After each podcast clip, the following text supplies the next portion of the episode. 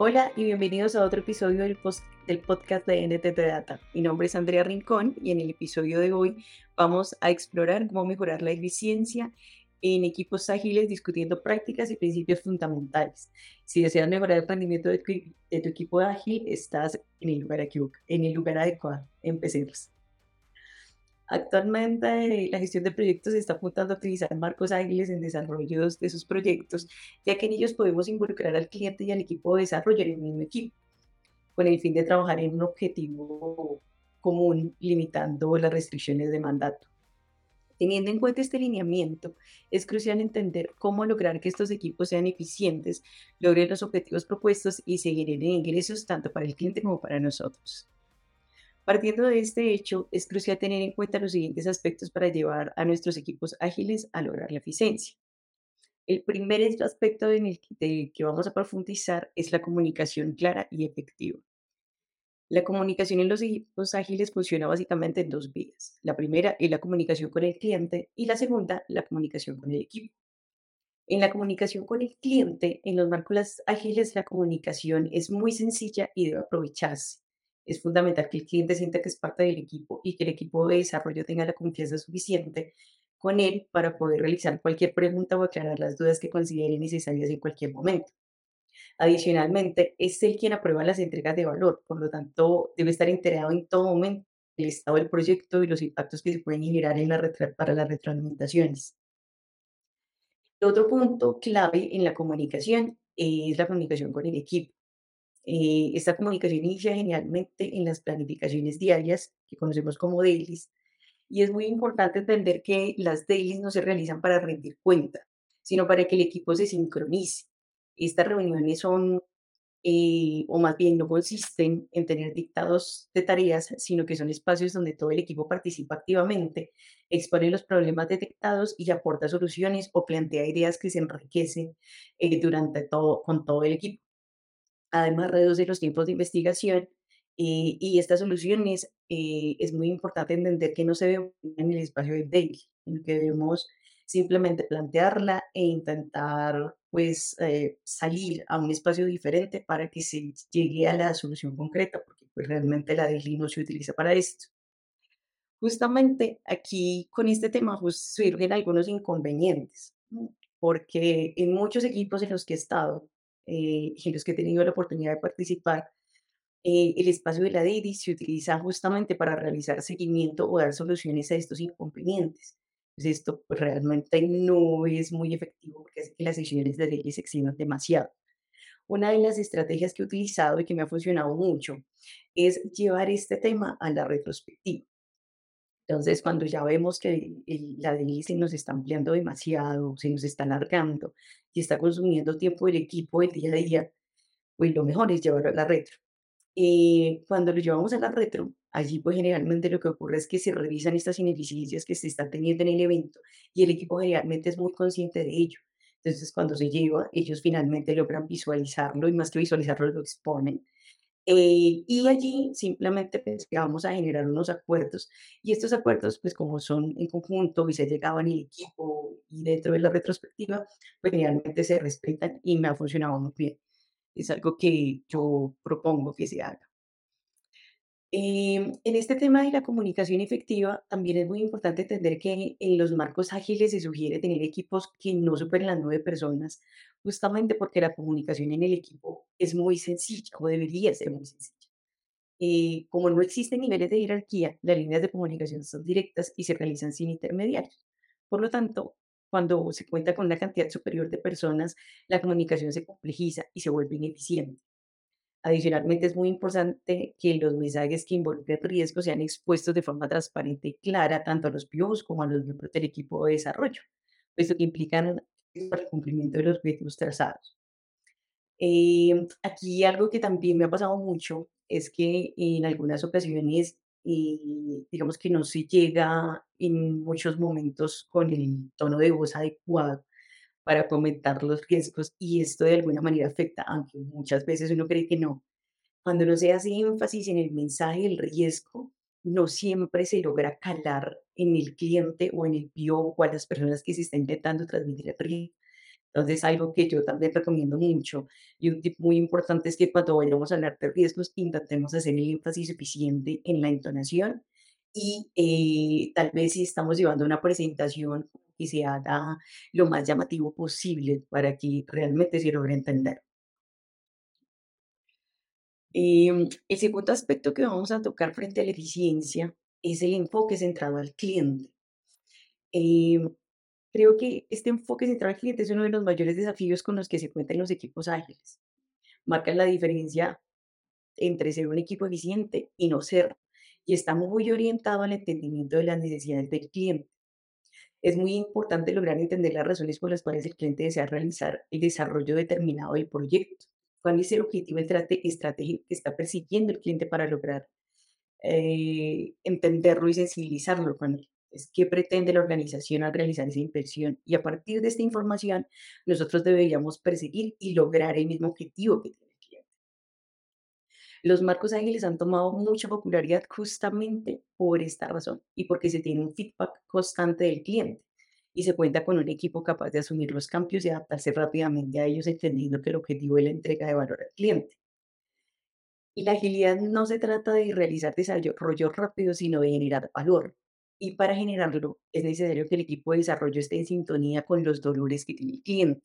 Lograr entender el problema de una persona muchas veces nos vuelve muy empáticos y nos permite identificarnos con sus necesidades. Entonces, extrapolar este tipo de simpatía cuando estamos trabajando lograr entender qué es lo que quiere el cliente, permite que se trabaje de una forma muy consciente y se busque generar valor. Entonces, más allá de realizar entregas de forma rápida, que en algunas ocasiones no siempre logran solucionar los inconvenientes que tiene el cliente, tener esa empatía nos enfoquemos en un objetivo y todos vayamos persiguiendo ese mismo objetivo.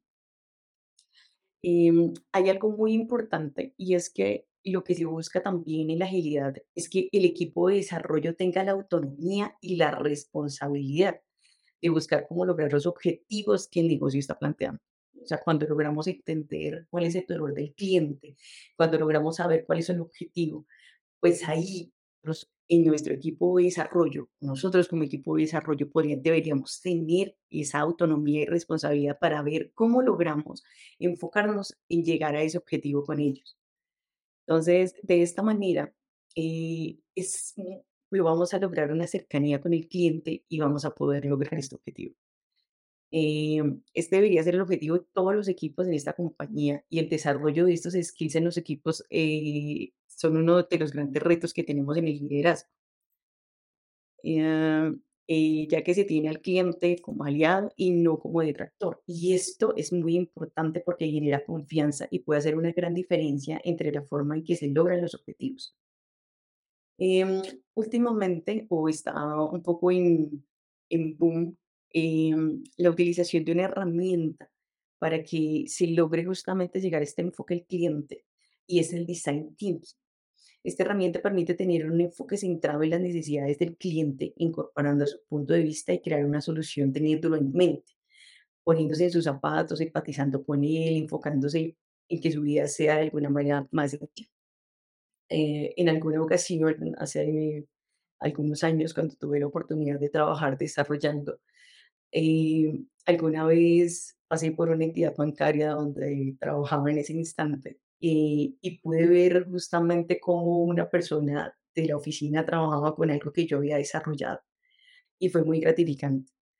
Al final pude lograr, o pudimos lograr que en algún momento, eh, como que su carga laboral fuera más sencilla, tenían que hacer muchas manualidades y con ese desarrollo logramos que al final se automatizaran muchas cosas y eh, ese proceso fuera mucho más sencillo. Entonces, al final, creo yo que esa es una satisfacción que deberíamos lograr sentir todos y deberíamos ser conscientes justamente de que nuestro trabajo va mucho más allá simplemente generar una aplicación. Es la posibilidad de hacer más sencilla de alguna manera la vida y la forma de trabajo de una o de muchas personas. Entonces, creo que eso es algo que siempre deberíamos tener muy presente.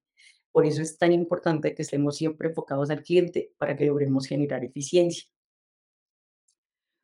Otro punto muy importante para lograr que tengamos eficiencia es entender el enfoque entre continua. Vale, em, uno de los mayores retos que se enfrenta cuando se tienen equipos o cuando tenemos clientes que no están involucrados en los marcos ágiles es que eh, en muchas ocasiones el equipo o tal vez el cliente, hasta los POs, pueden sentir que los eventos ágiles no proporcionan ningún valor y les genera un desgaste realizarlos impresionante. Entonces, tener que hacer con mucha frecuencia eventos para ellos es desgastante. Em, hace poco tuvimos un cliente también, justamente donde la organización entera, no era una organización involucrada, conocedora de los marcos ágiles, y adicionalmente se tenía una compañía que trabajaba con nosotros a la par y hacía parte de la célula, eh, y para ellos era demasiado desgastante tener que realizar las, los eventos. Entonces tuvimos que entrar como hacerles algunos talleres, explicarles algunas cosas y em, una de las mejores maneras que encontré eh, o que encontramos en ese momento para generar conciencia, eh, pues fue realmente tocar estos tres puntos que les voy a contar. El primero, eh, pues es hacernos conscientes de que cuando realizamos proyectos en una metodología tradicional tipo cascada, el entregable solamente es conocido por el cliente al final del ciclo de desarrollo y en muchas ocasiones no se cumple con las expectativas. Por esta razón, el enfoque de los equipos ágiles está basado en realizar entregas de valor continuas y constantes, teniendo la retroalimentación del ¿Por qué es necesario planificar? Porque lo que hacemos es que volvemos un proyecto grande, muchos proyectos pequeños. Entonces, cada proyecto necesita pasar por esas fases que implican en la planeación, en algunas ocasiones el diseño, el desarrollo, la generación de pruebas y el postproducción. Entonces, cuando tenemos demasiada incertidumbre, pues es mucho más fácil hacer muchos proyectos pequeños a tener que manejar uno solo y tener un feedback constante del cliente. El segundo es tener etapas más cortas para la ejecución y la entrega de valor al cliente. Esto genera que la desviación que se puede producir pues sea visualizada de una forma más rápida y se puedan generar planes de acción de forma oportuna, ya que el enfoque tradicional suele perder el vínculo de la expectativa de realidad que tiene el cliente.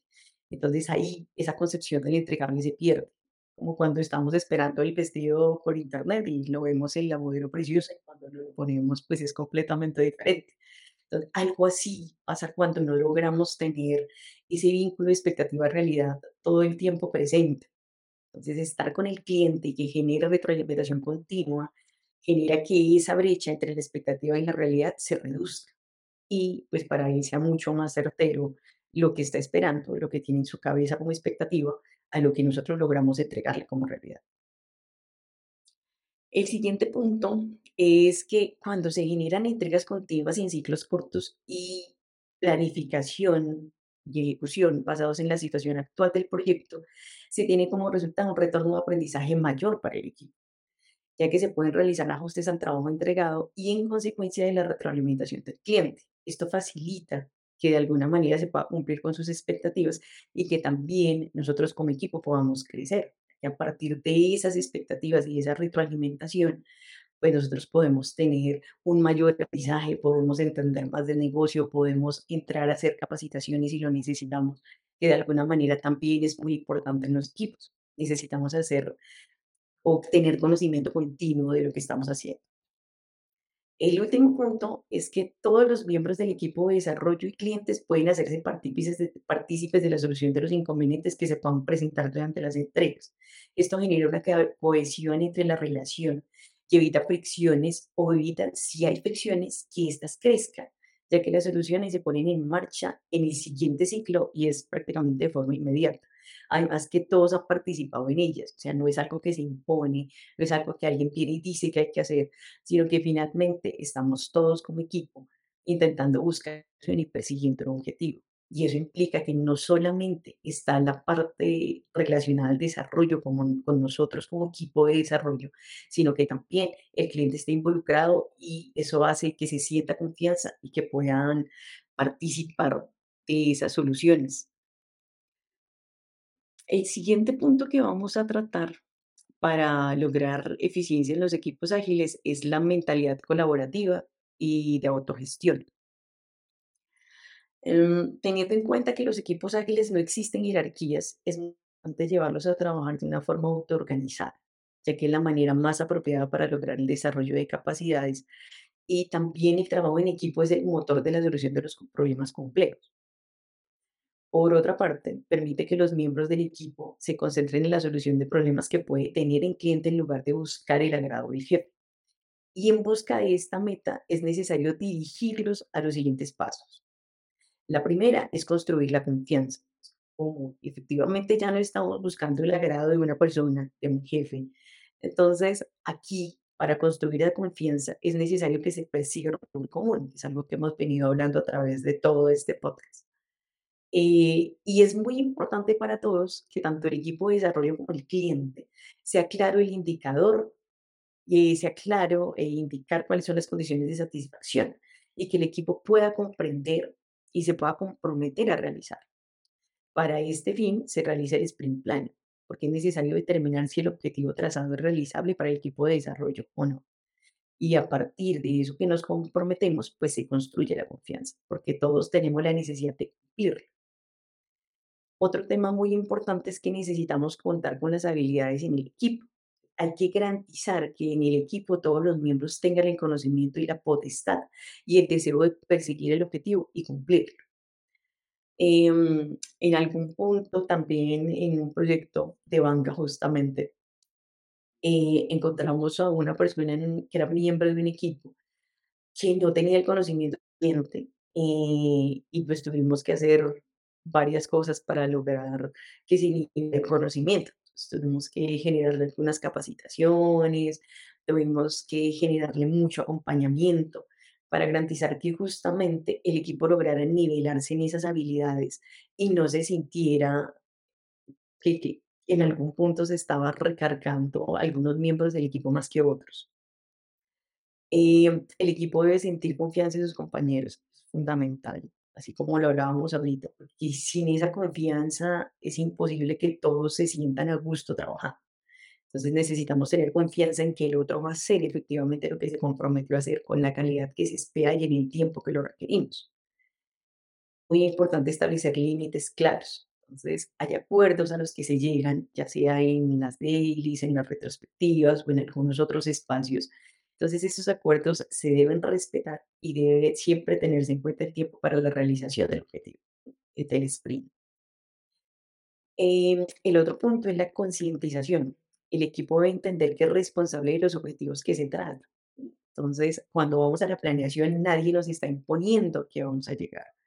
Por eso es muy importante que esos objetivos sean medibles y cumplibles y que al final eh, se logre satisfacer la necesidad del cliente y que como yo me comprometí a hacerlo, pues efectivamente lo cumpla. Control. El equipo es responsable no solamente de dirigirse y organizarse para alcanzar los objetivos, sino también para controlarse y adaptarse y corregir y mejorar su propio desempeño. Al final, esto es muy importante también, eh, pues porque esto nos lleva a un último punto, que es que todos pueden liderar. En un equipo ágil no existe un único líder. El equipo durante toda la vida útil eh, del proyecto, digamos que no tiene un líder específico, sino que el líder no es una asignación estática, es más bien un papel dinámico que depende mucho de la situación dependiendo del conocimiento, del momento en el que se esté dando en el sprint o en el proyecto completo. Una persona puede ponerse la camiseta de líder si tiene mayor conocimiento o si se siente con la seguridad suficiente. Entonces, esto finalmente lo que implica en un equipo ágil es que todos tienen la posibilidad y todos en algún, en algún momento pueden liderar sin ningún inconveniente. Finalmente, em, vamos a hablar de cómo podemos medir esta eficiencia. Que hemos hablado y hemos dado muchos tips de cómo vamos a lograr que los equipos sean ágiles, pero algo muy importante es saber cómo vamos a poder medirlos. Generalmente, esta eficiencia en el equipo eh, se puede medir a través de una herramienta que se llama OKRs. Eh, los OKRs son objetivos y resultados claves y son un sistema de objetivos medibles que están en sintonía con la visión de la organización. Es muy importante entender que con ellos no se busca medir tareas ejecutadas o las funcionalidades que un proyecto determinado incorpora, lo que nos ayuda a saber si lo que estamos haciendo le genera valor o no le genera valor al cliente. Para la definición de un OKR debemos partir de dos puntos. El primero es la definición de un objetivo, así como lo dice su primera inicial, de O. Entonces, esta O es de objetivo. Este objetivo es muy importante que sea cualitativo y sea a corto plazo. En la mayoría de las organizaciones se tiene aproximadamente de tres meses. Esto puede depender del cliente y en algunos casos también internamente puede depender de lo que nosotros definamos como compañía. Eh, pero generalmente son de tres meses. Que es muy importante este objetivo, que esté alineado con la organización y sea retador, pero no imposible de lograr. Y luego, después de tener claro nuestro objetivo, vamos a, a identificar lo que son los KRs, que son los resultados claves. Estos resultados claves sí son métricas que dependen del resultado medible. Entonces, ¿qué deben hacer estos KRs? Empujar hacia el objetivo. Eh, no son indicadores de desempeño, es muy importante y no se debe dejar un lugar a dudas. Entonces, vamos a hablar de un ejemplo para que tengamos clara la idea de qué sería un OKR. Y entonces, eh, vamos a asumir que tenemos una empresa que tiene como objetivo aumentar la rentabilidad de la empresa. Entonces, ese es el objetivo, ¿vale? Y decidimos generar, o la empresa decidió generar tres KRs. El primero es más rotación de personal por debajo del 6%. El segundo, lograr una reducción de gastos del 10%. Y finalmente, incrementar la producción del 5%. Entonces, como podemos ver, estos KRs lo que hacen es impulsar el objetivo que se tiene, es aumentar la rentabilidad de la empresa. Entonces, lo ideal es poder sostener estos KRs, modificarlos, porque también son modificables, eh, y cumplirlos, y hacerles un seguimiento continuo para ver si efectivamente estamos logrando impulsar o no el objetivo que se tiene. Ahora, una parte muy importante es cómo lograr unir estos OKRs con las metodologías ágiles. Entonces, la manera más fácil es entender que en dos frentes partimos de la base de la temporalidad.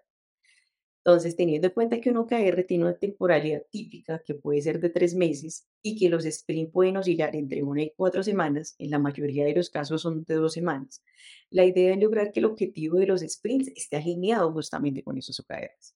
Estos últimos hacen parte de la inspiración para el objetivo del sprint. Entonces, cada vez que nosotros generamos un sprint, planteamos un objetivo. ¿Qué deberíamos tener en cuenta? Justamente ese objetivo que tiene la compañía y a partir de ese generar nuestra inspiración para generar el objetivo del sprint y empezar a trabajar en eso. por lo tanto, esta alineación dará como resultado una coherencia entre los objetivos y la priorización que tenemos en el backlog. Entonces, teniendo en cuenta que el Product Backlog no solamente habrá historias relacionadas con los OKR, sino que todas las tareas van a estar, que vamos a realizar van a estar allí, eh, se debe llevar a cabo y concluir de una manera total y eficiente el proyecto. Pero en algún punto lo que sí va a pasar es que esta alineación va a lograr que eh, las prioridades que tengan en el backlog estén muy relacionadas con los OKRs. Esperamos que hayan logrado disfrutar este episodio sobre la eficiencia de los equipos ágiles, que puedas aplicar todos estos consejos e ideas en el día a día. Y antes de terminar, eh, nos gustaría invitarte a participar en nuestra comunidad de oyentes eh, para que porfa nos envíen sus preguntas, sus comentarios y las sugerencias a través de las redes sociales. Eh, por favor, no olviden inscribirse en NTT Latam Podcast para que no se pierdan ningún episodio, para que lo puedan compartir con sus compañeros, amigos, colegas, interesados y así logremos mejorar la eficiencia de los equipos ágiles. Muchísimas gracias y hasta el próximo episodio.